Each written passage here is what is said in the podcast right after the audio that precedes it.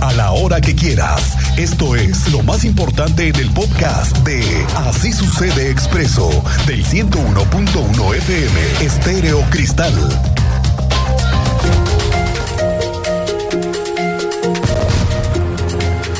Ayer eran pasadas las 4.30 de la tarde.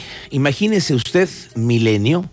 Milenio a esa hora es muy transitada la avenida principal en la que abundan comercios, plazas comerciales, gimnasios y también supermercados. Vayamos, imagínese usted, a las 4.30 de la tarde. Referimos la plaza que aloja una de las cafeterías más visitadas por su marca. En la parte de arriba hay una cantina, un centro botanero que a esa hora siempre tiene comensales. Hay que decir que esa plaza, como casi todas, ya por especificaciones de protección civil, cuentan con una vigilancia 360 grados. Así que casi todos, o casi en todos los lugares de la plaza hay una cámara o más. Estaba una pareja ahí en la cafetería como cualquiera tomando una bebida, cuando de pronto un hombre a quemarropa le dispara en varias ocasiones. Inmediatamente lo mató y salió huyendo a bordo de una motocicleta sin haberse quitado el casco que le ocultó su identidad. A esa hora, con la plaza llena de clientes, fue el asombro completo de lo que habían visto, un asesinato directamente contra una persona que por lo que se sabe vive en la misma zona de Milenio. De inmediato se montó un operativo por toda la ciudad y sus alrededores, conexiones y posibles escondites del perseguido, y tú estuviste en esos momentos claves, Teniente Mérida. Muy buenas tardes, bienvenido. Muy buenas tardes, Miguel Ángel. Buenas tardes a nuestra audiencia para platicarles lo que sucedió el día de ayer en, en esta plaza ubicada en Milenio 3. Este sujeto, después de identificar a la víctima, se acerca y en al menos siete ocasiones acciona un arma de fuego. Okay. Él se encontraba sentado espaldas a la entrada recibe los impactos de arma de fuego. De hecho, en las imágenes se aprecian los cristales rotos de la cafetería. Sí, sí. Y él queda tendido boca abajo entre las mesas, entre los sillones. La gente se escondió debajo de las mesas, la gente comenzó a correr al exterior de la plaza, uh -huh. los otros comercios salieron a ver qué estaba sucediendo y pues era una ejecución de una persona del sexo masculino, alias el mango. Les tendremos detalles más adelante. Bien, estamos pendientes con este asunto que de verdad ha traído conmoción entre los vecinos de la zona. Bueno, sobre esto, el gobernador Mauricio Curi confirmó que la Fiscalía General del Estado ya inició las investigaciones correspondientes por la ejecución de un hombre en esta cafetería. Sin dar más detalles, nos confirmó que se tienen avances importantes para esclarecer el homicidio. Sí, tenemos ya abiertas las investigaciones, lo he dicho siempre. Eh, no estamos expuestos a que pasen este tipo de situaciones. Lo que sí les puedo decir es que vamos a responder con todo y las líneas de investigación tan fuertes y los maneja la Fiscalía. Bueno, aquí tenemos otra intromisión política a un tema 100% social y que necesita resolverse con mucho tacto, creo yo el tema de la primera fase de modernización del transporte público que comenzó en Corregidora. Desde la semana pasada hemos visto cómo hay usuarios complicados con el nuevo modelo porque no aceptan las rutas o porque les parece tardado el cambio de rutas los transbordos que no se respetan y que las tarjetas no están funcionando correctamente. Se escucha de todo. Y por cierto, esta tarde vamos a tener una charla aquí con el director del IQT, Gerardo Cuanalo, para hablar justamente del tema y el de las modificaciones de las rutas que hay en Corregidora. Así que bueno, pues si usted hoy tiene tema, alguna sugerencia, alguna queja al nuevo modelo, este es el momento para que nos envíe sus audios.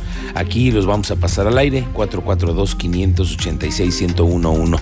Pero sobre esto, el gobernador Curi consideró que hay una intromisión de personas de Morena en las protestas que se han registrado en contra de la estandarización de las frecuencias del transporte público de Crobús.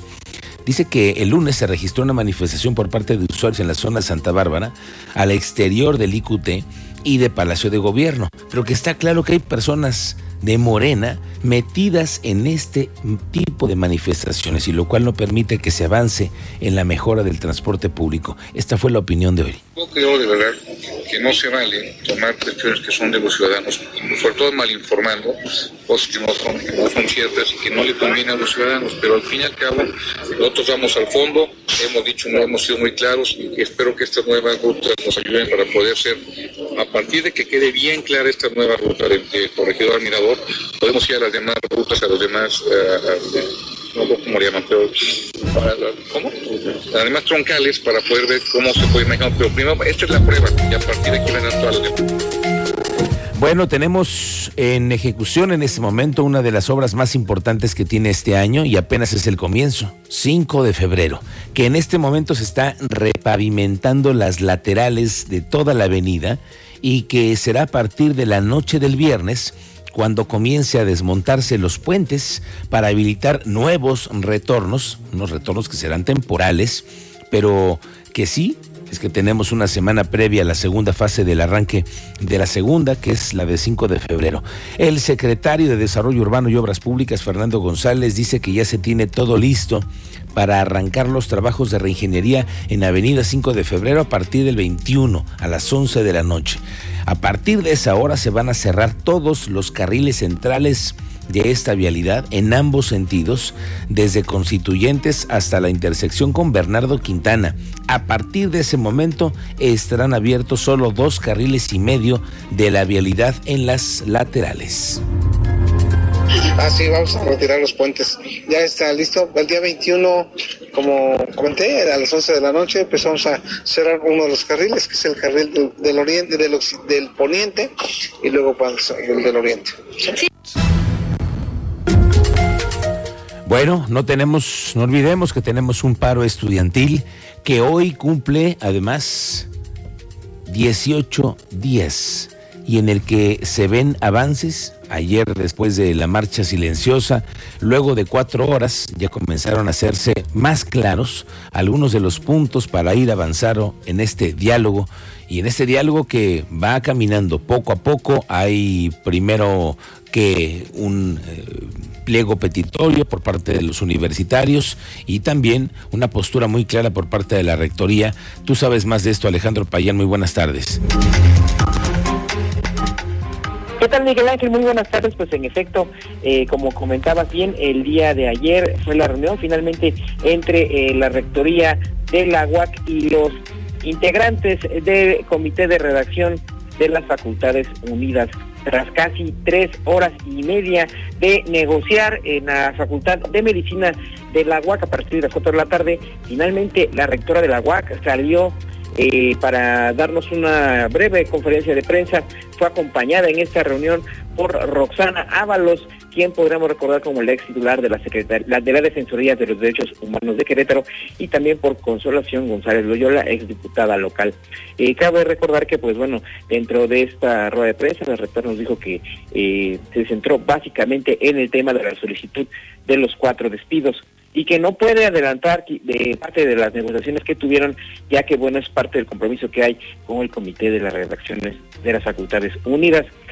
Recordó que no hay un acuerdo para el regreso a clases aún de forma virtual a la Universidad Autónoma de Querétaro y además eh, pues destacó que ya el tiempo está corriendo en contra para poder recuperar el semestre. Recordar que desde el pasado 30 de septiembre van ya 19 días de la toma de las instalaciones de la Universidad Autónoma de Querétaro dijo que pues bueno, están esperando la respuesta de los estudiantes. Te parece bien, Miguel Ángel, vamos a escuchar parte de lo que nos comentó la rectora Teresa García Gasca. De, de, alguna forma sí, eh, corre, corre, negativamente a partir de hoy, porque a partir de hoy estamos ya abordando nuestro colchón natural, digamos, de tiempo.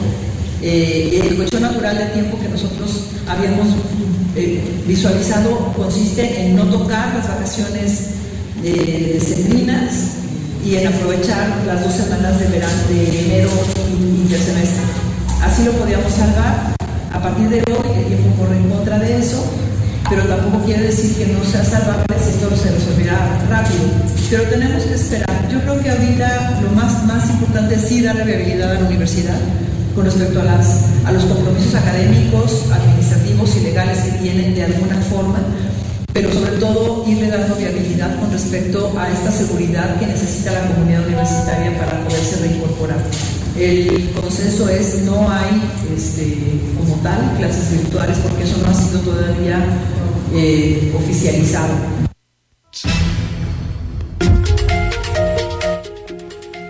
Lo cierto es que sigue el paro y que todavía no hay una opción ni siquiera tampoco de regresar a las clases virtualmente, ¿no, Payan? Así es, Miguel Ángel. Efectivamente, la rectora comenta que el tiempo ya está en contra por lo que pues bueno ya estaban contando con un colchón de tiempo que contemplaba el periodo vacacional de diciembre y dos semanas de enero, por lo que reconoció que no es imposible, será difícil hacer ajustes, pues este semestre particularmente es más corto en comparación al semestre inicial de cualquier año, eh, pues cualquier año escolar, por lo que también destacó que hasta el momento tampoco hay fecha para una próxima mesa de trabajo y esto dependerá de la propuesta que eh, la universidad entregó a través del correo electrónico a eh, la Comisión de Redacción las Facultades Unidas, esperando que vuelva a haber una segunda reunión para la mesa de trabajo, destacó que, pues bueno, fue importante escuchar la molestia de los jóvenes, saber cuáles eh, pues son los puntos que quieren tratar en estas mesas de negociación, pero pues eh, al parecer, eh, Miguel Ángel, esta será otra semana de toma de la Universidad Autónoma de Querétaro. Sí, no se ve para cuándo que esta semana vaya a terminar este paro, definitivamente será todavía días en los que habrá de escucharse a ambas partes en este conflicto. Gracias, Alejandro Payán.